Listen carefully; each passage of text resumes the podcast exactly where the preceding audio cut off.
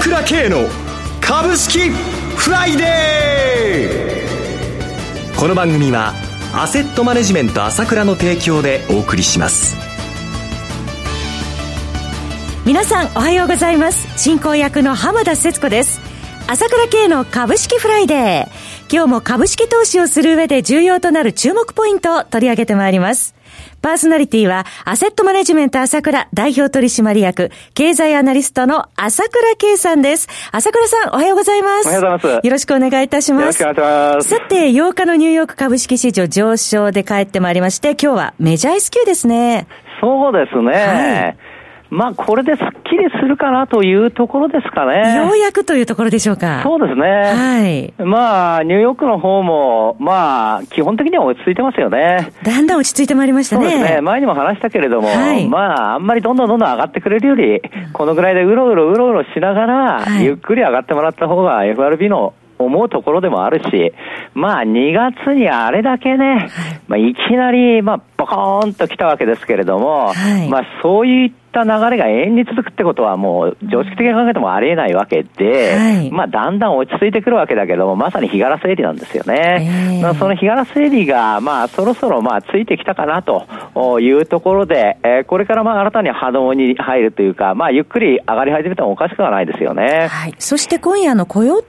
計、アメリカでは注目ですが。そうですね。はい、まああの、やっぱり雇用統計、えー、をきっかけにね、今回、あの、インフレ率が上がっちゃったっていうんでね。先月金利上昇しましたね。そういうことですよね。えー、だけど今度は逆に、あの、1月の雇用統計では賃金の上昇率が2.9%っていう、まあ、特殊要因もあったわけですよ、あの時は。だから、今度はこう、落ち着いた状態が出るんじゃないですか。うそうなると今度は、ああ、やっぱり巡航速度なんだなってことで、あのね、あの、金利も3回かもしれないしってことで、はい、まあ、元に戻ったなっていう感じで、今度は流れが変わるっていうか、じわじわじわじわ、まあ、落ち着いてきて、まあ、緩やかなという形に戻るということも十分あると思いますので、はい、まあ、そういうきっかけになる可能性の方が高いと思いますね。荒れた後だけにね。はい。1ヶ月の調整、えー、そろそろ終わりというところでしょうか。そうですね。えー、いいと思いますよ。はいところで、朝倉さん、来週末に迫りました土曜日セミナーありますよね。まあ、このところの相場も朝倉さんのおっしゃる通りに動いていますから、やはり皆さんもとても興味を持ってお待ちかねなんじゃないでしょうか。そうですね。えー、まあ、おかげさまでね、まあ、あ予想通りに動いているという相場なんですけれども、はい、ただやっぱりいろいろもうこの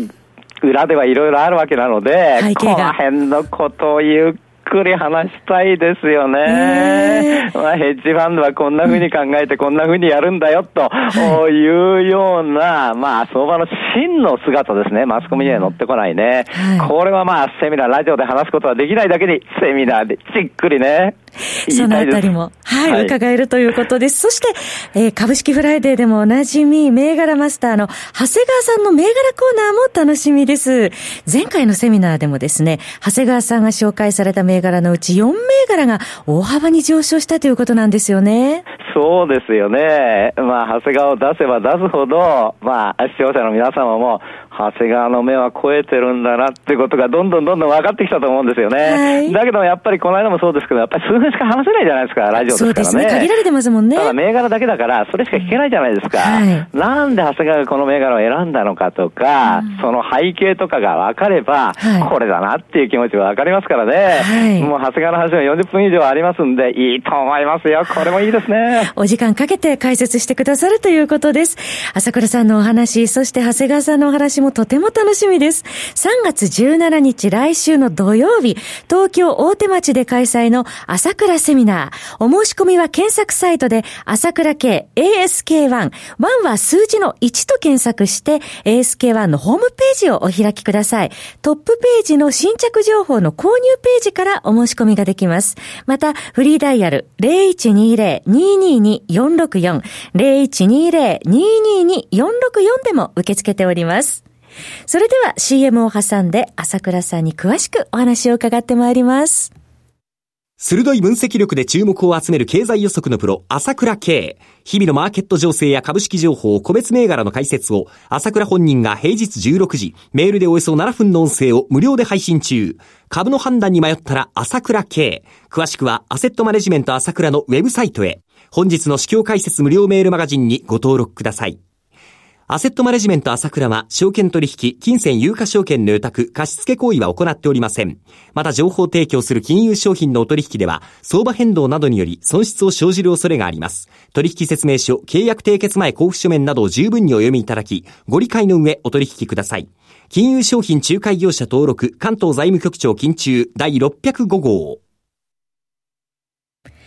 さて、ここからは今後の見通しを朝倉さんにじっくり伺ってまいりたいと思いますが、朝倉さん、常にですね、このヘッジファンドの売り仕掛けがあるんだということをおっしゃってましたけれども、この背景についてまず伺ってもよろしいでしょうか？そうですよね。はいまあ、まさに私はいつも言ってますけれども、いつもあるわけじゃないですけれども、えー、まあ、1年に一度とか、まあ、ボコーって仕掛けられるわけですよね。はい、売り仕掛けというやつですけれどもね。まあ今回もやっぱりこの2月のその雇用統計から始まって、ボコーンとニューヨークダウがまあ1200ドルぐらい下がったわけですけども、その後ダメ押し的にね、1000ドル以上下がったっていうのは2月の8日ですよね。史上最大の下げ幅というね。これはまさにその日本の S q をターゲットにしてたなと思ってますよね。えーそれからもう一つ、その後、私もここで一旦いいとこだろうということをお話ししてですね、底打ち宣言出したんですけれども、はい、その後やっぱりヘッジファンドの売りがすごいので、これはもう一発あるなということで、まあ、撤回させていただいたわけですよね。はい、えーえー、そしてまあ、あもう一回いろいろあったわけなんですけれども、今回また、このちょうど水曜日にね、あの、コーン経済会議あの委員長が辞めたじゃないですか。水曜日3月7日でしたね。そうですね。えー、ここで、まあ、あ底打ちという形になってる可能性が高いなと思います。はい。はい、で、このコーンさんが辞めたっていうことも、まあ、いわば一連の流れの中で、計画的に私はやれてるされてることじゃないかなというふうに思ってるんですね。そうなんですか。ええー、まあ、面白いんですけども、えー、あの、アメリカからのメディアを聞いてるとですね、はい、えー、いわゆるこの、今回の辞任劇、まあもちろん、おまあ、自由貿易から、からすればね、関税をかけるのはとんでもないことで、これはまあ辞任っていうのはわかるんですけれども、はい、そこでの話っていうのが、まあ、トランプさんが執務室にコールさんを呼んだと、コーンさんを呼んだと。はい、そこの呼んだ時に、まあ、この決定は決まってますから、そこでトランプさんがコーンさんに言ったことは、俺たちは同じチームで仲間だからなっていうふうにコーンさんに話しかけたっていうんですよね。はい、そしたら、コーンさんは何も答えなかったっていうんですよね。ねその時点で辞任が決意されたんだっていうふうに書いて、あ言ってるわけですよ。はい、もっともらしい話じゃないですか、いわゆる。えー、やっぱりこういうふうに言って、トコンさんあのトランプさんこういうふうに言ったんだけど、いやいや、方針が違うからここはやめるしかないって、そこで決意されたんだっていうことで、で、辞任が決まったっていうことで、水曜日辞任っていうことなんだけれども、はいそれはアメリカからの報道であって、えー、私はフェイクニュースとは言わないが、はい、ためにされているニュースではないかなと思ってるんですよね。確か、朝倉さん、その前にですね、南北首脳会談のニュース飛び込んできてましたよね。あの日は、ものすごく日経平均500円以上上がるような日だったんですよね。はい、それがこのニュースでポチャっちゃったわけですけれども、うんちょうどしかも S q の急所となる水曜日ですよね。はい。えー、ここで、やはり、えー、まあその、売ろうと思ってたんだけども、本来はこう、とんでもないニュースが出てしまったので、えー、ちょっと売りの方を、まあ、水さされちゃったという面はあると思うんですけれども、うん、で、このコンサーの辞任なんですけれども、はい、一般的にそういうふうに言われて、そういうふうに考えられてるんですけども、私は、それ、あれほどの重要な役職がですね、それほど瞬間的にその辞任を決めるとは思っていないんですね。もうこれは1月の末ぐらいから実は計画されてたことではないかなと考えているんです。っていうのは、ちょうどヘッジファンドが売り始めたのが1月の末じゃないですか。はい。要するに、コーンさんだって、もうムニューシンさんだって、トランプ、ロスさんだって、トランプ政権内部にいれば、トランプさんがどういう考えをしてるっていうのはわかるじゃないですか。はい、そこでずっと話し合ってるわけだから。で、明らかに今年の場合は中間選挙がある。しかも来週の13日には補欠選挙もあるわけですよ。はい、そこまでにはもうこれはもう強気、貿易問題を起こすぐらいの強気なあ形にしなきゃなんない、それからドル安にしなきゃなんないっていうようなトランプさんの気持ちなり方針なりは、これは政権内部にいれば明らかにわかると思いますよ。ね、そうなれば、そういう方針になってきて、そうな、もう関税も引き上げることになるなっていうのは、おそらくもう1月末の時点では大まかな予想はできたと思いますよ。そうなれば、コンさんもいずれ自分が辞める時が来るなということは、それは、まあ思っていて、そういうことが、やはり、金融マフィアの中では分かっていたんだと思いますね。ということは、朝倉さん、マーケット、これ、スケジュール通りに動いていると思ってもいいよ私はそう見てます。だから2月のあの時点で、もう売り仕掛けは私もおしまいと思ったんだけど、はい、またすごい売りしてるんで、びっくりしたんですけれども。ボリュームどのくらいなんでしょうか、これが驚きますけど、はい、だって先物だけで5兆円売ったんだから、この8週間で。5兆円ですか。これね、あの、あの、一昨年2016年の、はい、あのまあ、原油が下がった時あったじゃないですか、20 26度分。あん時だってこの程度ですよ。オイルマネーの売りがありましたね。凄まじい、もう怒涛のような売りをしたわけですから、はい、完全な売り仕掛けなんですよね。えー、それだけのも全力を持ってですね、えー、日本株を売り崩そうとしてきたわけですよ。はい、えー、で、それで私は仕上げが、この金融マフィアの仕上げは、いわゆる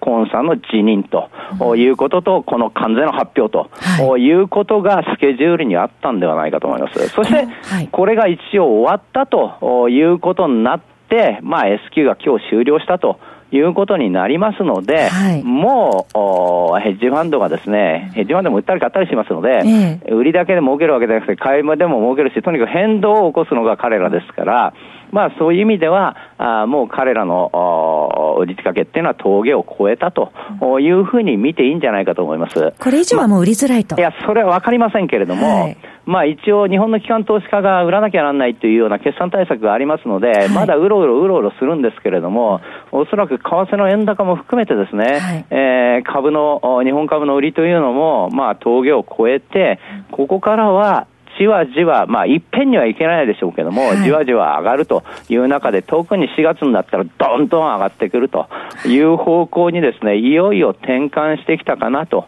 いう感じがしますよね。今回やっぱり、ヘッジファンドにとっても誤算だったのは、日本の個人投資家がしつこくここで買ったということと、はい、それから、まあ、中小型株が売り崩せなかったということで、はい、この辺でやっぱりちょっと、その、売り仕掛けとしてはある程度儲かってると思うんですけども、まあ、彼らの思い通りにはいかなかったかなというふうに考えてますね、今回は。そろそろお別れのお時間です。お話はアセットマネジメント朝倉代表取締役経済アナリストの朝倉圭さんでした。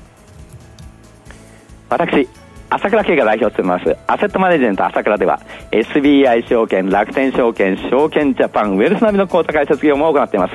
私もホームページから口座開設をしていただくと週2回無料で銘柄情報を提供するサービスがありますぜひご利用ください。それでは今日は週末金曜日。頑張っていきましょう！